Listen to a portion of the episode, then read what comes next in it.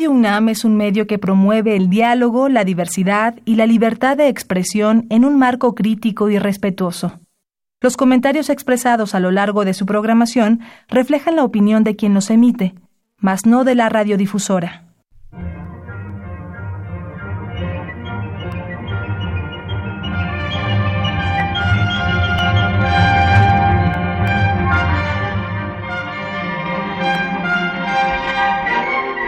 Temas de nuestra historia.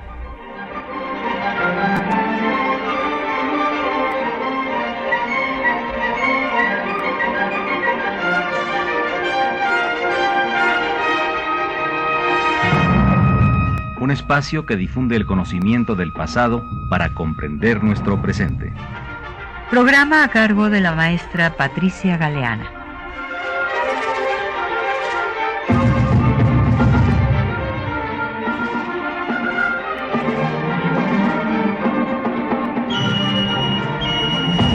Muy buenos días.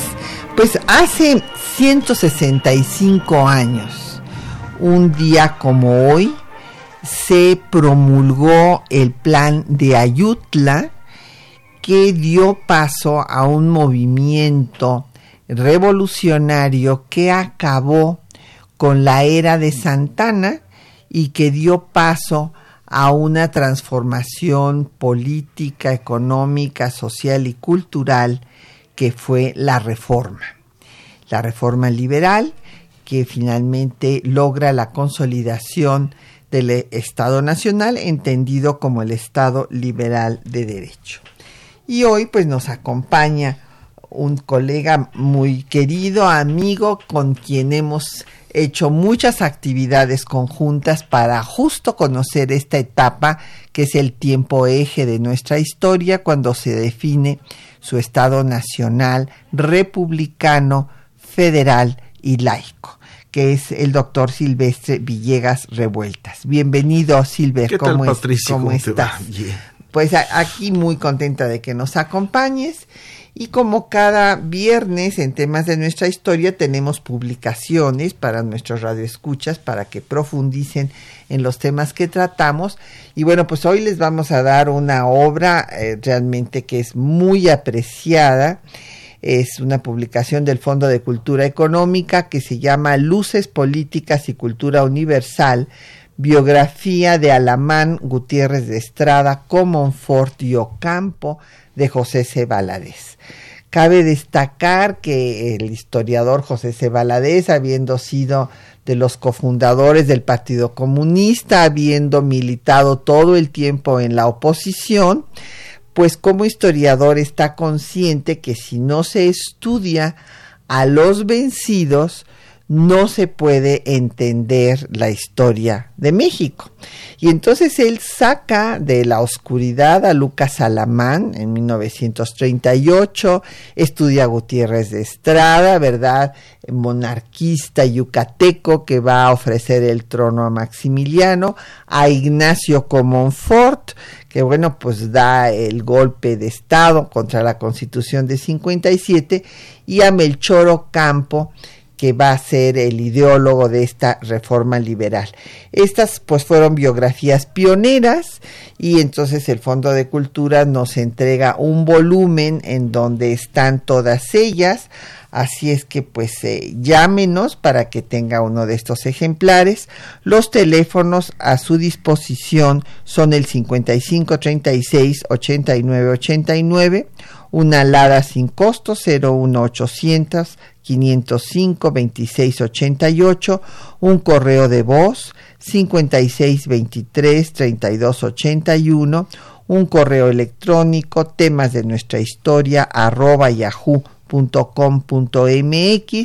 En Twitter nos pueden eh, seguir por arroba temas historia y en Facebook en temas de nuestra historia UNAM. El programa queda en línea en el www radio.unam.mx. Bueno, pues el doctor Silvestre Villegas eh, ya ha estado en varias ocasiones en temas de nuestra historia. Yo quisiera recordar que se formó originalmente aquí en la Facultad de Filosofía y Letras, hizo su licenciatura, su maestría y su doctorado lo hizo en la Universidad de Essex en Gran Bretaña. Es investigador de tiempo completo del Instituto de Investigaciones Jurídicas, miembro del SNI nivel 2, profesor de la Facultad de Ciencias Políticas y Sociales y también del posgrado de Historia de la de Filosofía y Letras. Y entre sus obras yo quiero destacar en esta ocasión que él tiene también una eh, biografía de Ignacio Comonfort en la serie de la Secretaría de Cultura de Puebla que se llama Grandes Protagonistas de la Historia de Puebla. Y también eh, un volumen sobre el liberalismo moderado en México, entre otros textos. Menciono los que se relacionan con los temas que vamos a abordar hoy. Bueno, Silvia, pues es muy interesante eh, cómo pasa a la historia el movimiento de Ayutla con el título de revolución y que en cambio el movimiento de reforma pues se le llama reforma, o sea, eh, las personas podían pensar que bueno, eh, con la revolución de Ayutla hubo un cambio de estructuras, pero luego con la reforma no, y en realidad donde se da una verdadera revolución es en la reforma.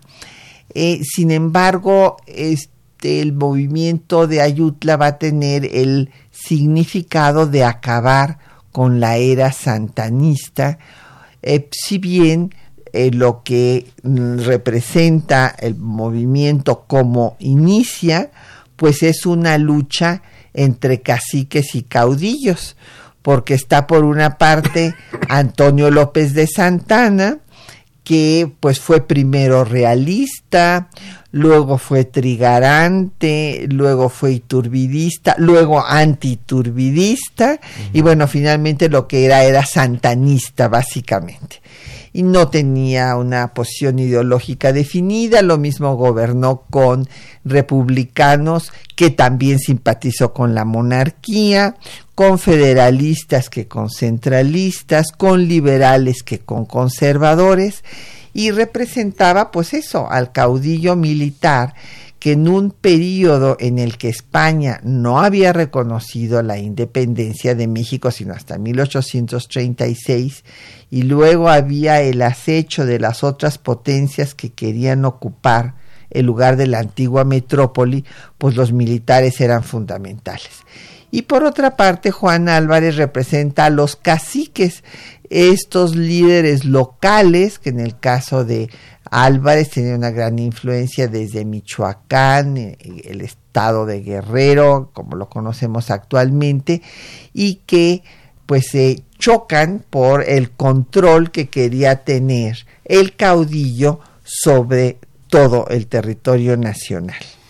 Bien, Patricia, yo creo que hemos comenzado muy bien esta, esta charla, incluyendo con el título de, del libro de José C.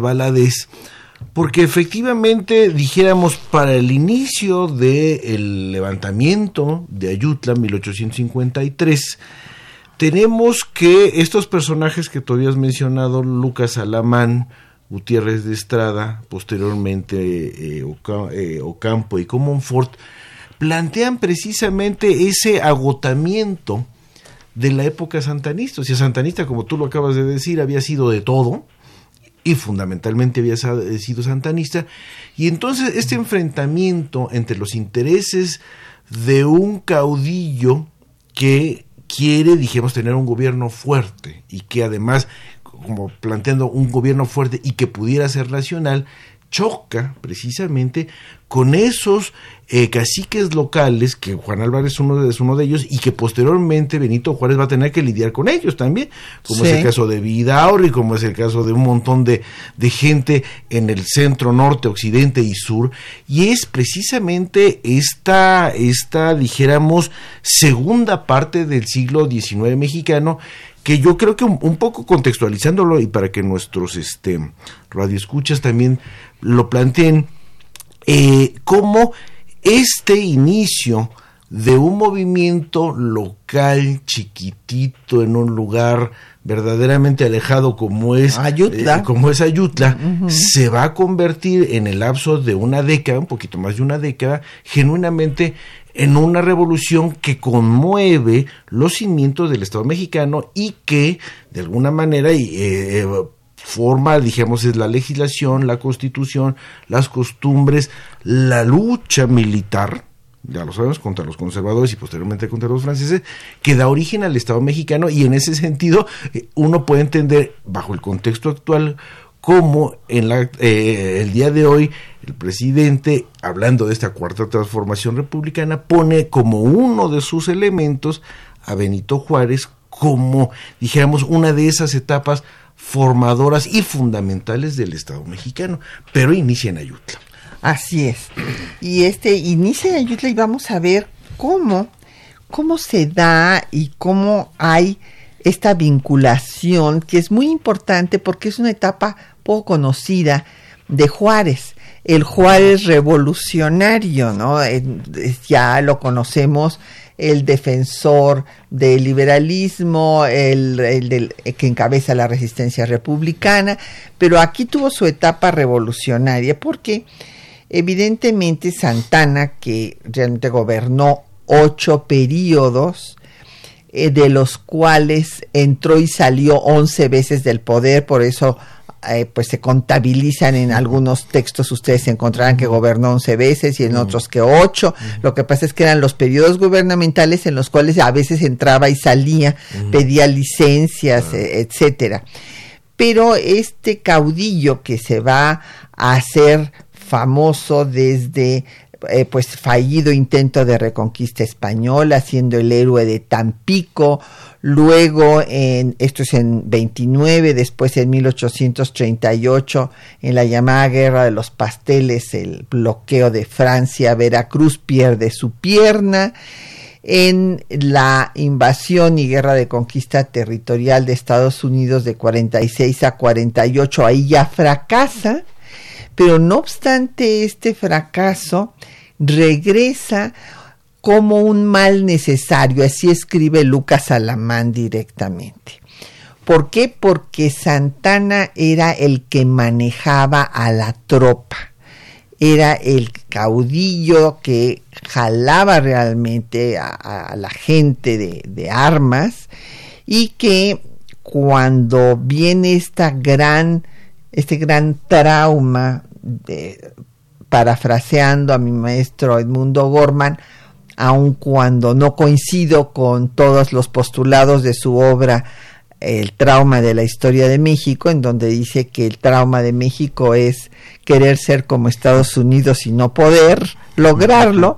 Yo no comparto ese punto de vista, pero sí eh, fue un trauma la pérdida de más de la mitad del territorio nacional.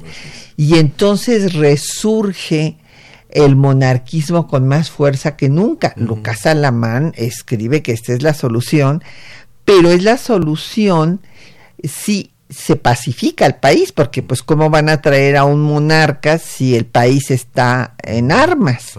Y entonces es por esto que Santana se convierte en el mal necesario viene otra vez al gobierno en 1853 y es cuando pues gobierna técnicamente sin constitución porque finalmente se muere Lucas Alamán, el queda sin brújula, se, se hay muchos comentarios sobre que fue un horror que pusiera impuestos a los animales, a las plantas, a las puertas y a las ventanas y que estableciera pasaportes internos para circular de un lugar a otro de la República.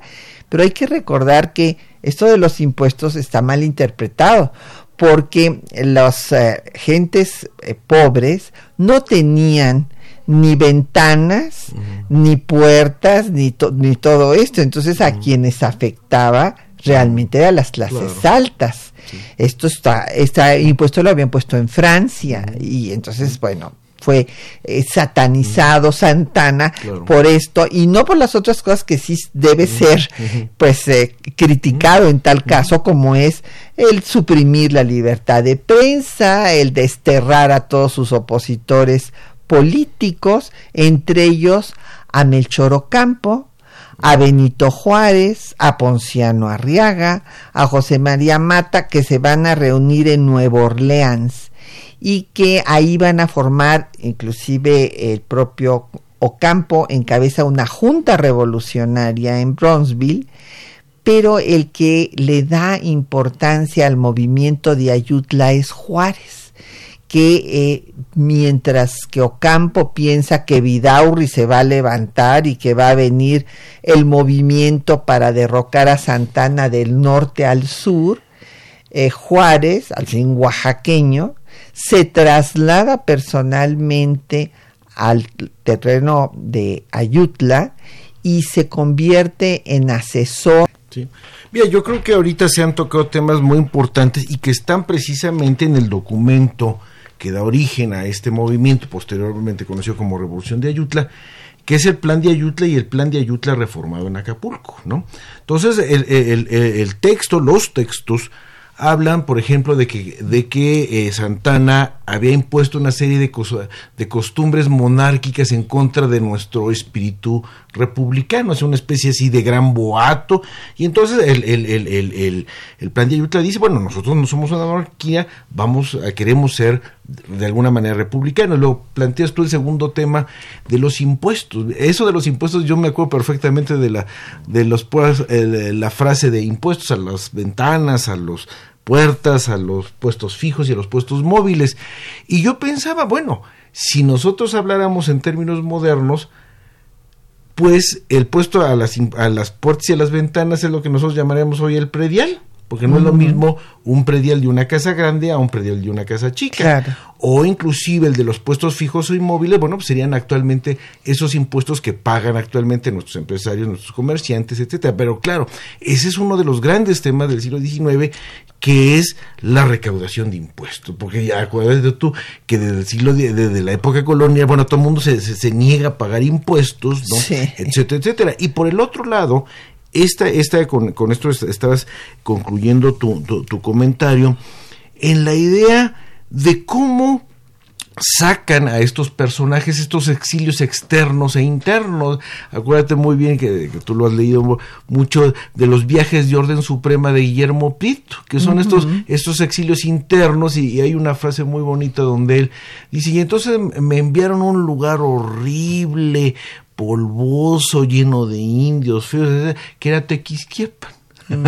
Ese es su exilio interno, cómo ha cambiado esa circunstancia. ¿no? Entonces, el, el, plan de Ayutla plantea también, por ejemplo, una liberación de eso, de, en contra de esos impuestos, que es lo que, lo que se llamó el, el, el impuesto de eh, Ceballos, del presidente interino Ceballos. Entonces, es genuinamente el plan de Ayutla es una respuesta en muchos temas a lo que había estado imponiendo Santana. Entonces, a nivel de los impuestos, a nivel precisamente, tú ya lo dijiste, frente a una libertad de movimiento, él lo que pone son los impuestos, digo, las aduanas internas y los pasaportes.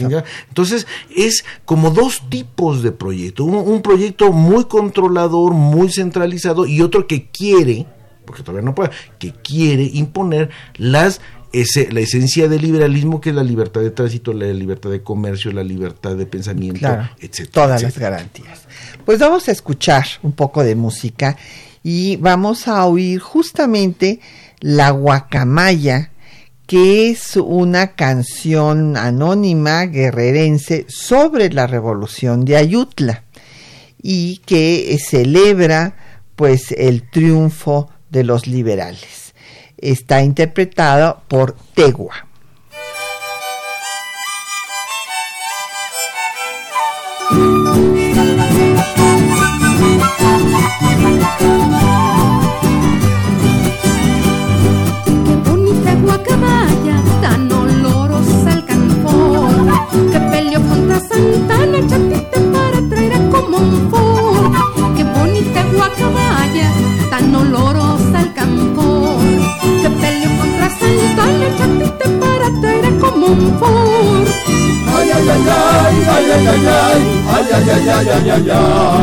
Que peleó contra Santana, chatita para traer como un Ford.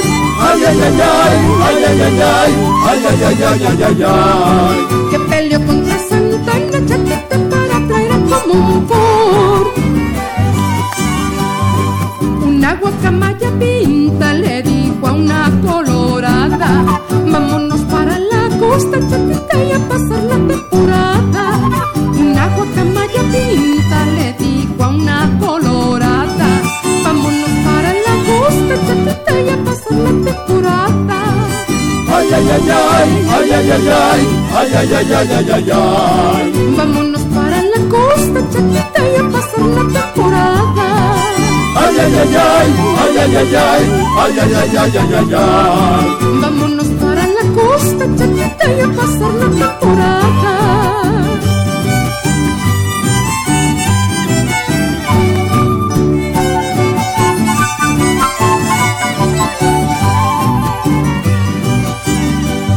Una guacamaya pinta le dijo a un azul turquí Se acabó has de querer, chatita, ¿por qué no dices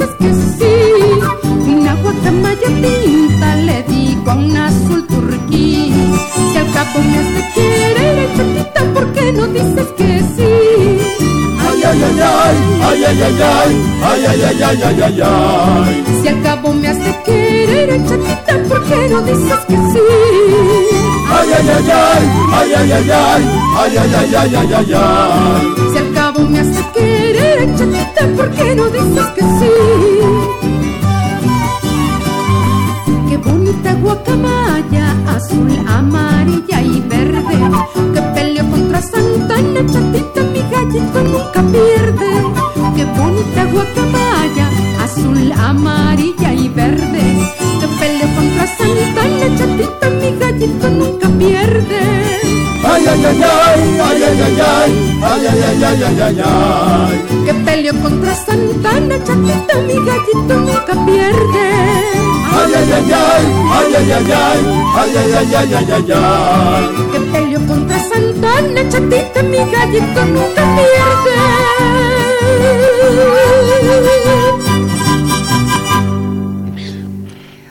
Bueno, pues nos han empezado a llegar muchas preguntas y comentarios. Eh, don Efren Martínez de la Gustavo Madero dice que, en qué consistió el plan de Ayutla. Bueno, el plan de Ayutla fue eh, firmado en la Hacienda de la Providencia, que era propiedad de Juan Álvarez, este cacique suriano, y que eh, chocó con Santana porque Santana empezó a quitar a gente que era afín a él, como a Florencio Villarreal, que es el que firma el plan originalmente, al que se adhiere desde luego Juan Álvarez, pero que era comandante de la zona y entonces lo quita Santana y este y esto empieza pues a chocar. Ahí es el choque como decíamos de caudillos y cacique y después también quita a Ignacio Comonfort que tenía la aduana de Acapulco y que también era una persona con la cual eh, Álvarez tenía buena relación entonces eh, fue ya otra de las causas y lo que dicen en el plan de Ayutla, y usted lo va a oír después, eh, don Efren, en, el texto que les preparamos para esta mañana, es que Santana es un amago a las libertades.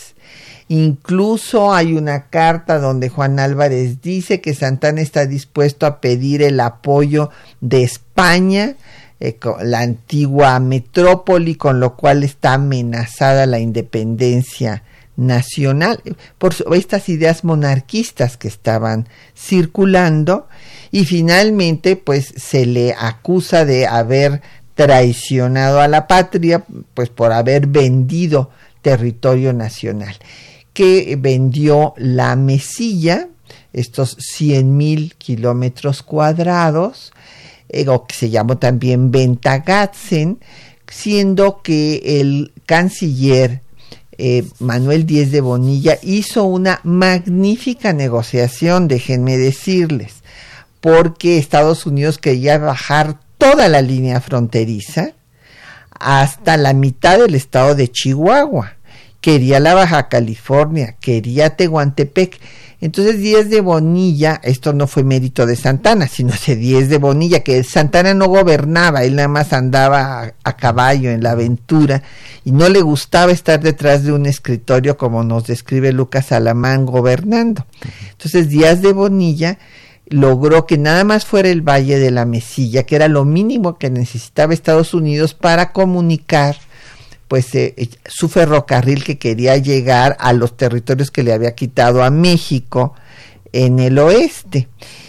Pero tuvo que comprometer en ese tratado otro que se iba a hacer específico para el paso por Tehuantepec, que será el tratado MacLean Ocampo, eh, del que pues después hablaremos. Eh, doña Josefina Cruz de Whisky eh, ¿por qué surge el plan de Ayutla? Pues ya lo explicamos, por este choque entre Santana que quería controlar pues lo que era el cacicazgo de Juan Álvarez, pero se van a incorporar ahí pues estos liberales en el exilio, como el propio Juárez, y entonces le van a dar una eh, pues una dimensión nacional a un movimiento que era local. Eh, eh, además, para nuestros radioescuchas, el, el plan de Ayutla tiene dos cosas muy importantes. Uno plantea y discute acerca de cuál es la mejor forma de gobierno para la República. En la primera versión se habla de federalismo, en la segunda se habla de la organización que actualmente tiene, en ese momento era centralista, y dos cosas muy importantes, la convocatoria a un Congreso Constituyente que en el futuro elaboraría una nueva Carta Magna. Y entonces dice, van a ser los, eh, los diputados constituyentes quienes establezcan si la República continúa centralista o es federal. Dice, los caudillos no nos, no nos arrogamos la potestad de decir vamos a ser federales, vamos a ser centralistas, sino lo más, lo más legal es que sea el Congreso Constituyente quien determine si vamos por un camino u otro camino. Y eso es uno de los pasos fundamentales del, del plan de Ayutla. Así es, y bueno, don Mario Orozco Méndez, le mandamos muchos saludos, nos llama desde Iztacalco, dice que cuánto tiempo duró el periodo de la reforma. Bueno, don Mario, mire, primero hubo un intento fallido de reforma liberal, fallido por culpa de Santana precisamente, que apoyó al grito de religión y fueros que dieron los conservadores en contra de el intento reformista de Valentín Gómez Farías y Mora de 33 a 34. Y después pues llega esta tercera generación de liberales al poder tomando como primera al propio Hidalgo que se le enfrentó a la Inquisición y el segundo, pues el de Valentín Gómez Farías, y esta tercera en la que están Ocampo, Ponciano Arriaga, Ignacio Ramírez, Juárez, y que eh, pues van a dar una serie de leyes reformistas, y aquí me parece que es muy importante entender que es un proceso. En la reforma de 33, Mora pretendía que la iglesia fuera órgano del Estado, que aceptara la autoridad civil y ya después, cuando triunfa el movimiento de Ayutla en el gobierno de Juan Álvarez, se dan una serie de leyes reformistas que todavía no son las leyes de reforma con mayúscula, son la ley Lerdo, la ley Juárez, muy moderadas, porque la ley Juárez, por ejemplo, limitaba las facultades de los tribunales especiales eclesiásticos y militares que ya no podrían eh, ventilar delitos del orden común, pero no desaparecían los tribunales, que es lo que Juárez hubiera querido, pero no pudo hacer porque Comonfort no estaba de acuerdo. Y entonces fue una legislación moderada que cuando estalla la guerra civil, ante el desconocimiento de Comonfort de la Constitución de 57, pues ya se van a dar las leyes de reforma, en las que se ya, ya se da grandes pasos, se pasa de la secularización de los bienes del clero a la nacionalización y la más importante de estas leyes, que es una revolución cultural con grandes dimensiones, es la ley fuente de libertad de cultos que se da hasta el final de la guerra, diciembre de 1860. Sí, efectivamente es un proceso y hablando de fechas como lo quiere Radio Escucha, estaríamos hablando de este proceso reformista, más allá de la guerra de reforma y más allá de las leyes de reforma, que diríamos que sería del plan de Ayutla, cuando triunfa, que es 1855, hasta el triunfo republicano de 1867. Entonces tenemos 12 años de reforma, de legislación, de pleitos, de invasiones y como tú has dicho, estas leyes que son fundamentales y que es un proceso que se va radicalizando porque también los conservadores se van radicalizando en los dos puntos. Por ejemplo, tú has mencionado ahorita de la ley de la ley Juárez. Además de limitar el fuero eclesiástico y militar, lo muy interesante de también de esa ley es cómo Juárez plantea una reforma sustancial al poder legislativo. Los sueldos, cómo deben estar los juzgados, etc. O sea, quiere no solamente eh, limitar, eh, como tú lo has dicho, el, el, fuero eh, militar y eclesiástico, sino también reformar a sus, a sus congéneres de profesión, que en un, país pleitista como es México, bueno, pues ha sido y sigue siendo hasta el día de hoy una demanda de tener un sistema judicial verdaderamente honorable, profesional, este con buenos sueldos, buenas instalaciones y en la ley Juárez una parte importante es esa, es reforma administrativa del sistema judicial. Así es. Y don Jorge Morán Guzmán de la Gustavo Amadero nos pregunta que por qué ha sido acusado Juárez de traidor en referencia al Tratado Maclean Ocampo. Pues déjeme decirle, don Jorge, me da mucha pena decirlo, pero pues es la realidad, porque las personas no han ido a hacer investigación de fuentes primarias. O sea, yo les recomiendo, me llevó 10 años hacer el libro sobre el Tratado Maclean Ocampo eh, y me llevó tanto tiempo porque tenía yo que ir en los veranos a los archivos de Estados Unidos porque pues daba yo clases y no podía ir en otro tiempo. Entonces, eh, y tengo afortunadamente pude adquirir todos los microfilms de todos los documentos que reproduzco en el libro, donde consta pues todo lo que acabamos en cierta forma ya de anunciar, que en el Tratado de la Mesilla, firmado en el gobierno de Santana y que fue una negociación que encabezó el canciller Díez de Bonilla, se había comprometido ya la firma de un tratado específico sobre el paso de Tehuantepec. Entonces, cuando viene la guerra civil y hay dos gobiernos, uno conservador y uno liberal, pues Estados Unidos le dice a Juárez, a ver, ¿cómo quieres que te reconozca si tú estás desconociendo un tratado que fue a efectos? Tú tienes que hacer ese otro tratado específico sobre Tehuantepec. Y entonces Ocampo se la pasa negociando un año el tratado, dándole largas a los norteamericanos, en el cual logra que los reconozcan antes de que se firme el tratado. Y finalmente lo que quiere Ocampo es una alianza militar porque ya se sabe que vienen los franceses y este tratado es lo que se firma a cambio de una, una alianza militar, pero es un tratado insubsistente porque nunca fue tal, o sea, nunca entró en vigor porque nunca fue aprobado por ninguno de los dos congresos. Sería bueno eh, recordarle a nuestro radio escucha que los Estados Unidos siempre han, después de la pérdida del, 8, del 848, han tenido como una especie de obsesión en dos partes de nuestro territorio nacional. Uno es Tehuantepec, como tú lo has mencionado, y el otro es Baja California. Siempre estar, hasta inclusive hasta en la última filmografía, sale dónde se van a establecer los Estados Unidos en Baja California. En una película que se llama El día después de mañana, es una glaciación, se establecen en Baja California. Y efectivamente, como tú lo has planteado, eh, debemos pensar que no existe el canal de Panamá y que una, una parte muy importante para el transporte de personas, mercancías, comunicación, hasta el día de hoy con esta famosa modernización del tren Salina Cruz, Coatzacoalcos, ese, esa parte del, del, del, del istmo de Sí. Tehuantepec es una cuestión histórica, es una cuestión que no hemos resuelto a cabalidad todavía hasta el día de hoy. Y efectivamente, tanto Díaz de Bonilla como Melchor Ocampo negociaron y negociaron y, ne- y renegociaron para tratar de perder lo menos o de comprometerse lo menos posible, porque estamos en una época donde los Estados Unidos están genuinamente en una política de avasallamiento y de comprar y- o de adquirir a la mala todo lo que se pueda. Así es.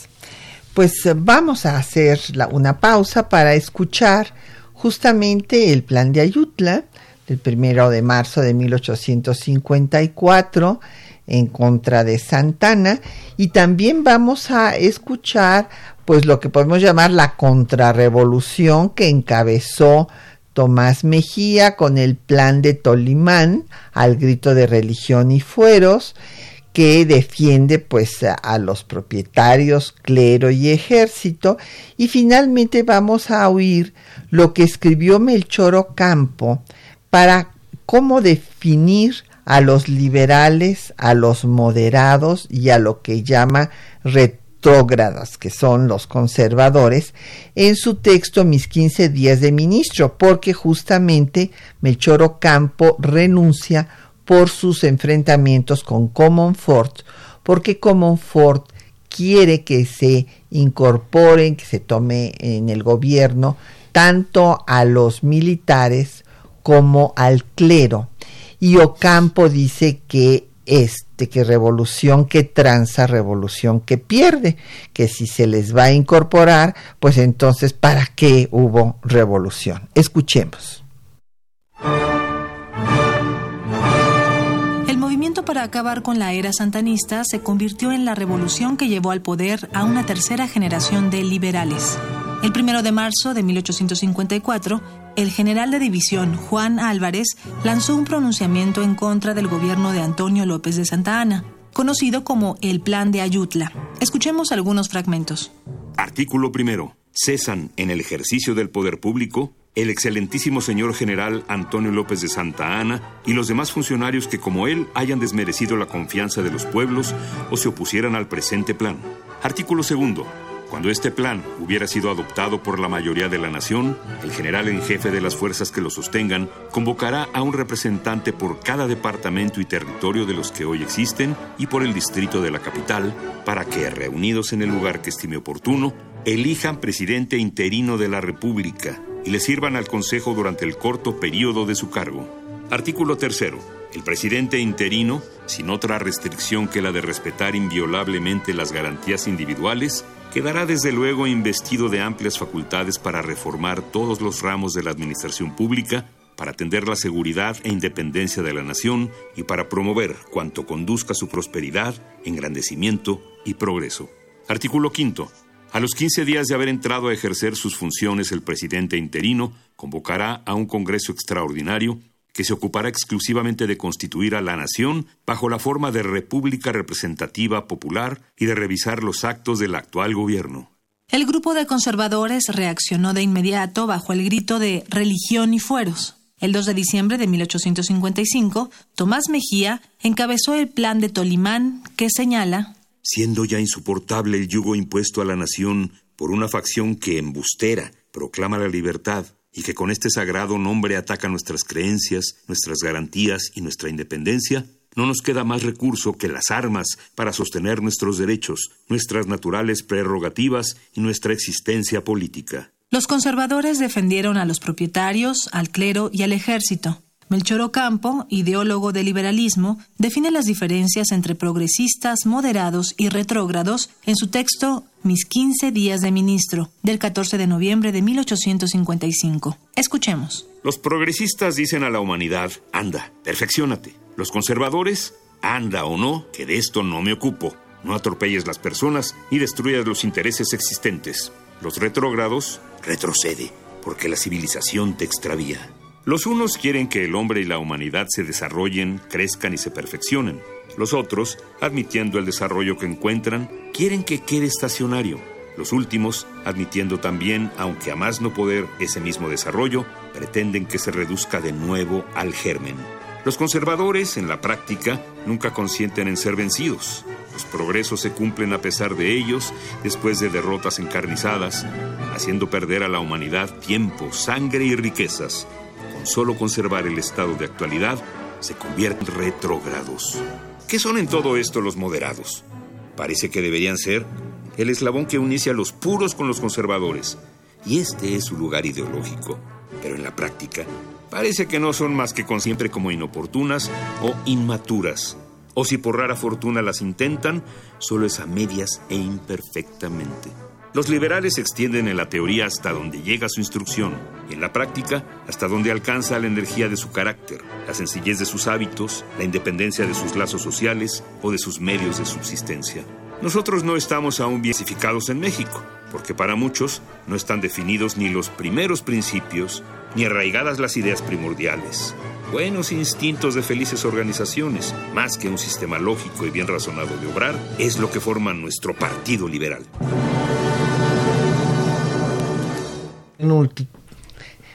Bueno, pues eh, ahí tienen ustedes, escucharon cuál es eh, la definición que da Ocampo, que pues obviamente es una definición contraria a los moderados, pues porque justo eh, primero choca con Comonfort, renuncia en el gobierno de Álvarez, cuando llegan todos es un gabinete impresionante, porque ¿cómo se dan los hechos?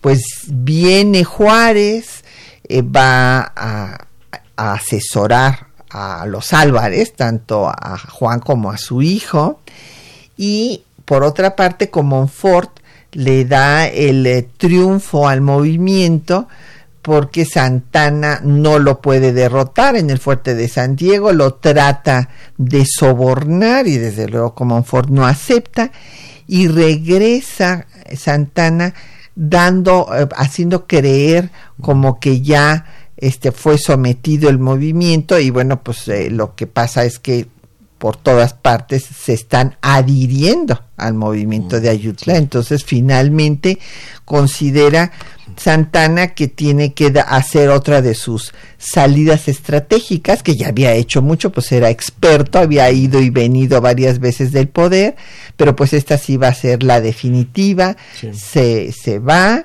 Y entonces Juan Álvarez llega y establece su gobierno, primero en Cuernavaca, en donde va el representante de Estados Unidos a reconocerlo.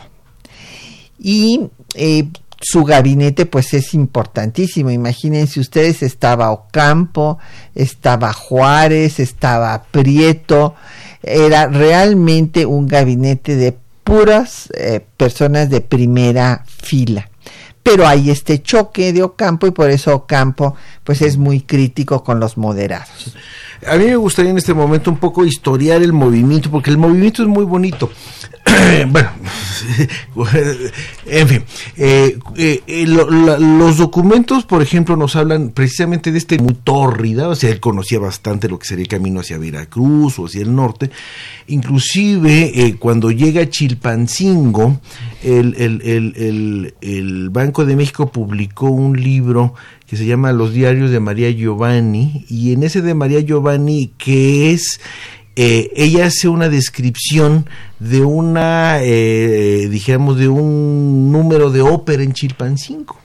Y entonces se maravilla de cómo las mujeres mexicanas están a la misma moda de París, en pleno Chilpancingo, o sea, Chilpancingo no, no, no, no es la capital del mundo, las joyas que utilizan estas mujeres y el lenguaje de los abanicos. Sea, hace una descripción muy bonita de esa, de esa función de, de, de, teatro en Chilpancingo. Llega a Santana Acapulco, efectivamente no puede tomar el fuerte de San Diego.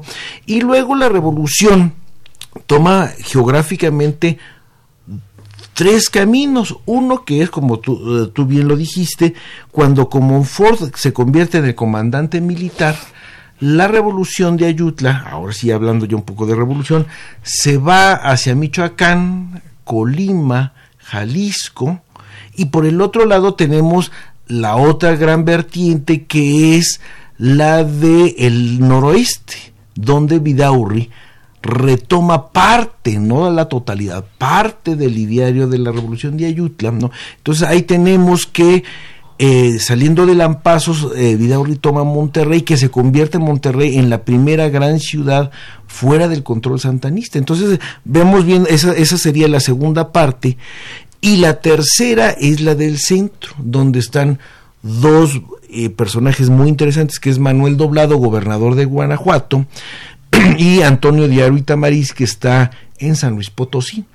Entonces tenemos la revolución que va de Guerrero, Michoacán, Colima, Jalisco, luego la parte intermedia que sería eh, Guanajuato, San Luis Potosí y pegado a San Luis Potosí arriba el caso de, eh, ¿cómo se llama?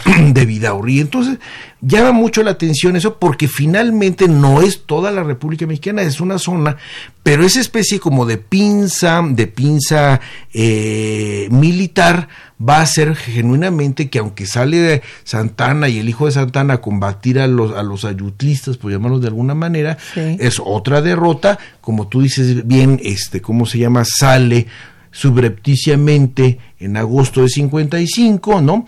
Y eh, Juan Álvarez tiene, como tú lo dices, pasa de Guerrero a Cuernavaca y de Cuernavaca a la Ciudad de México. Y cuando llega a la Ciudad de México, también de estas cosas eh, anecdóticas, Manuel Paino y Manuel Siliceo describen esta tropa de los sureños y que muchos de ellos tenían el mal del pinto. Así es, de los pintos. De los famosos pintos. Entonces, las descripciones de la prensa de la Ciudad de México en relación a los pintos y luego las, las litografías que se hacen precisamente de estas, de estas tropas muy sufridas, muy pobres de Juan Álvarez, son una, eh, dijimos, retratan muy bien esa especie de, de la Ciudad de México como donde vive la oligarquía del país y que se y que le parece terrible, se asusta, se asusta, de esas gentes que van llegando de los breñales del sur, ¿no? Entonces, en, en esa parte lo quien quiera adentrarse en el en, en la descripción de la Revolución de Ayutla hay diversos libros, Guillermo Prieto, Paino, etcétera, donde hablan precisamente de estas gentes que vienen de una zona geográficamente muy cercana, que es el estado de Guerrero, y alejadísima en cuanto a términos de civilización y lo demás. Pero sin duda alguna, yo quisiera enfatizarlo, es el inicio de la revolución liberal. claro. no cabe la menor claro, duda. Claro, porque ahí con el gobierno de eh, Álvarez llegan todos estos personajes que habían sido excluidos por el santanismo llegan al poder. Y entonces van a iniciar primero estas leyes de reforma moderadas que se dan en este gobierno y después cuando se dé la promulgación de la Constitución de 57, que será la primera en nuestra historia que no establezca la intolerancia religiosa, aunque todavía se jura por Dios, pero no se establece la intolerancia, o sea, ya no hay un Estado confesional como en todas las constituciones anteriores. Entonces va a venir esta guerra civil, eh, como Ford dice que no puede gobernar con esa constitución porque lo deja maniatado ya que le da preeminencia al legislativo sobre el ejecutivo, la desconoce y vienen los tres años de lo que conocemos como la guerra de reforma, que es cuando, claro, se van a dar las leyes de reforma con mayúscula que ya habíamos mencionado y esta guerra se va a continuar después con la intervención francesa, porque los conservadores no se dan por derrotados, sino que traen a Maximiliano, nada más que les sale liberal. Así es que con esto va a quedar en ese momento aniquilado el conservadurismo, al triunfo de la República. Vamos a escuchar otro poco de música y ahora vamos a escuchar al que era el compositor predilecto de Juárez, Aniceto Ortega, que era un médico y además de su profesión de medicina se dedicaba a la composición y a tocar el piano y esta eh, composición que es parte de una ópera que él mismo hizo es el canto de la huilota es verdaderamente maravilloso. Disfrútenlo está interpretado por Silvia Navarrete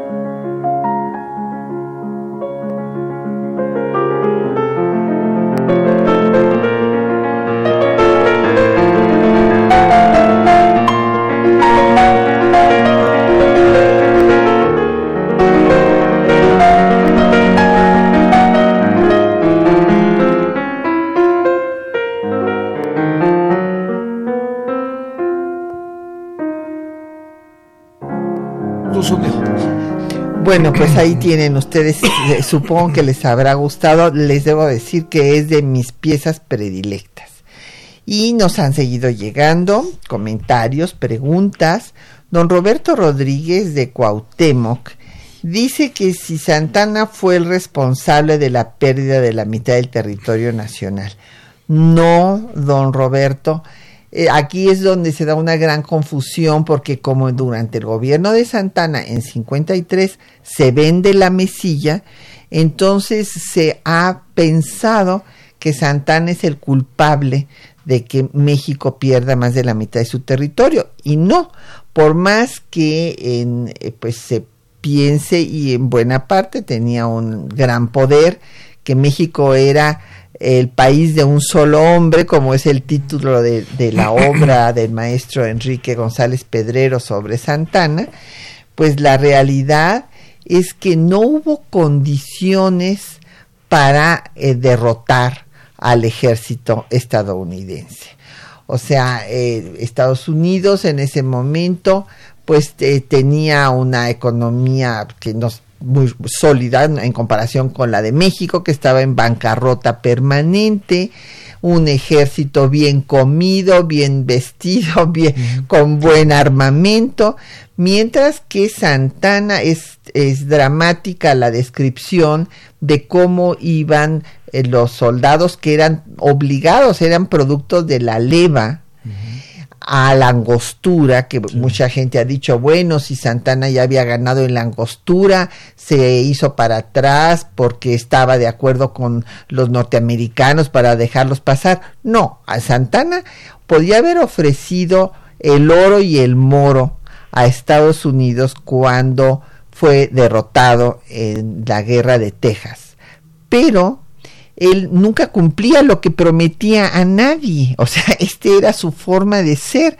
Entonces no es que él hubiera estado de acuerdo en ceder el territorio a Estados Unidos, simplemente es que realmente no había las condiciones como para ganarlas. Claro, eh, eh, para nuestro radio escuche, eh, el conflicto de 46-48 es una serie sucesiva de derrotas, o sea, eso hay que decirlo.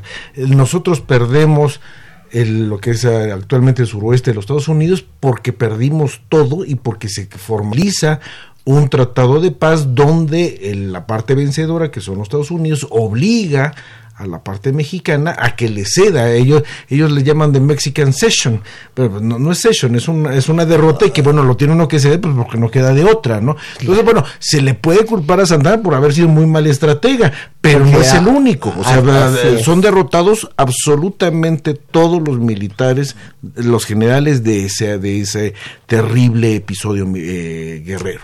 Claro. Eh, don Javier Guerra, de la Benito Juárez, nos dice que cómo se logró sacar a Santana. Bueno, porque como ya explicó el doctor Silvestre Villegas, bueno, pues nos, eh, el movimiento de Ayutla se fue extendiendo y tuvo una parte importante en el norte con Vidaurri que toma Monterrey, eh, en el centro de Guanajuato el movimiento crece a San Luis Potosí, en el sur se extiende de Guerrero a, Michoacán, a Colima. Y bueno pues Santana se da cuenta que no los va a poder derrotar y por eso se va. Y además por una cuestión muy interesante, como Ford va a los Estados Unidos y compra armas, compra cañones, también compra manuales de este, estrategia militar y literatura, literatura política. Entonces aquí vemos que los que, que por eso es que decíamos al principio de este programa que es de un movimiento que se convierte en revolución, o sea, no es solamente tirar a Santana, sino hacer la transformación. Claro, claro. Y don Jorge Virgilio de Coyoacán eh, dice que si no nos parece que la revolución de Ayutla, pues que fue moderada y que, bueno, pues sí, evidentemente eh, el asunto fue increchendo, don Jorge. O sea, primero es el choque de un caudillo con un cacique. Pero los exilados en Nueva Orleans están planeando cómo sacar a Santana y cómo sacar, ya este, tenían esta idea, eh, el poder militar, el poder de las charreteras y que se establezca un gobierno civil. Entonces, eh, pues van a, hacer toda esta junta revolucionaria en donde invitan a Vidaurri, Juárez se va al sur, se pone con los Álvarez y entonces cuando llegan al poder eh, van a empezar a dar reformas, como decíamos, moderadas. Y la constitución de 57 todavía podemos decir que es moderada porque les repito, o sea, no se establece la intolerancia, pero se jura por Dios. Y cuando ya viene el desconocimiento de esta constitución y la guerra civil eh, entre liberales y conservadores, en donde las dos partes se radicalizan, bueno, pues entonces se dan las leyes de reforma, estableciendo de la secularización se pasa a la nacionalización y ya no nada más es no establecer la intolerancia religiosa, sino establecer la libertad de cultos abiertamente. Sí, y un poco para abundar en esto de la salida de Santana, él sale huyendo de la Ciudad de México en una madrugada de agosto, deja un triunvirato que no funciona, eh, Martín Carrera estará en la titularidad del Ejecutivo un par de días, y no se nos debe olvidar que en el texto del plan de Ayutla reforma en Acapulco se plantea juzgar a Santana por sus actos de gobierno.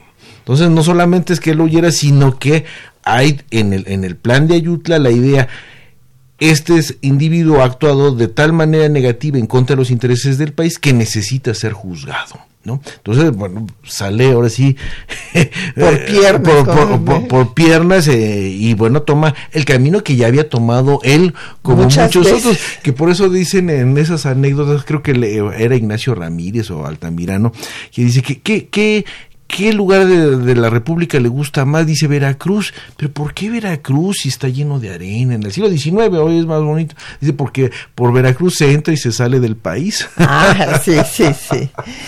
Bueno, pues don Fernando López Leiva de Naucalpan dice que tenemos eh, pues una deuda con los guerrerenses. Bueno, sí, el, Guerrero ha sido una cuna por de guerreros, de guerreros. O sea, desde la independencia, en la reforma y bueno, también en el proceso revolucionario. Así es. Don Jorge, eh, perdón, don José Alfredo Cid nos eh, manda un tweet y sí, eh, son 165 años de la revolución de Ayutla. Rogelio Jasso también por un correo nos dice que qué tan cierto fue que los policías eran los que clasificaban la información en el Archivo General de la Nación. No, don Rogelio, no es en el Archivo General de la Nación, es en los archivos del CISEN. O sea que era el Centro de Investigación para la Seguridad Nacional. Y entonces, pues sí, es un centro de inteligencia, como lo hay en todos los países del mundo, ¿verdad? Y en efecto, pues estos estaban clasificados pues por eh, las personas que trabajaban en ese centro que no eran archivistas profesionales y eh, don Marco Antonio Farías de Pachuca, nos da mucho gusto que nos llame desde Pachuca, felicita al programa, muchas gracias, lo mismo que don Agustín Alcaraz de la Benito Juárez, y pues ya se nos acabó el tiempo, le agradecemos a nuestro amigo y colega el doctor Silvestre Villegas Revueltas que nos haya acompañado. Muchas gracias, Patricia. Y a nuestros compañeros que hacen posible el programa, Juan Stack y María Sandoval en la lectura de los textos, Socorro Montes en el control de audio, Quetzalín Becerril en la producción, eh, Linda Franco en los teléfonos con el apoyo de don Felipe Guerra y Patricia Galeana se despide de ustedes hasta dentro de ocho días.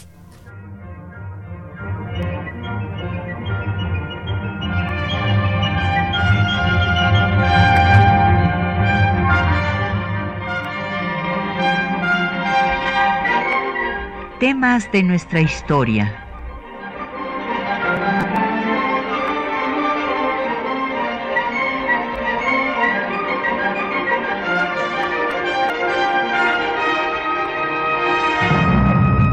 Espacio que difunde el conocimiento del pasado para comprender nuestro presente. Programa a cargo de la maestra Patricia Galeana.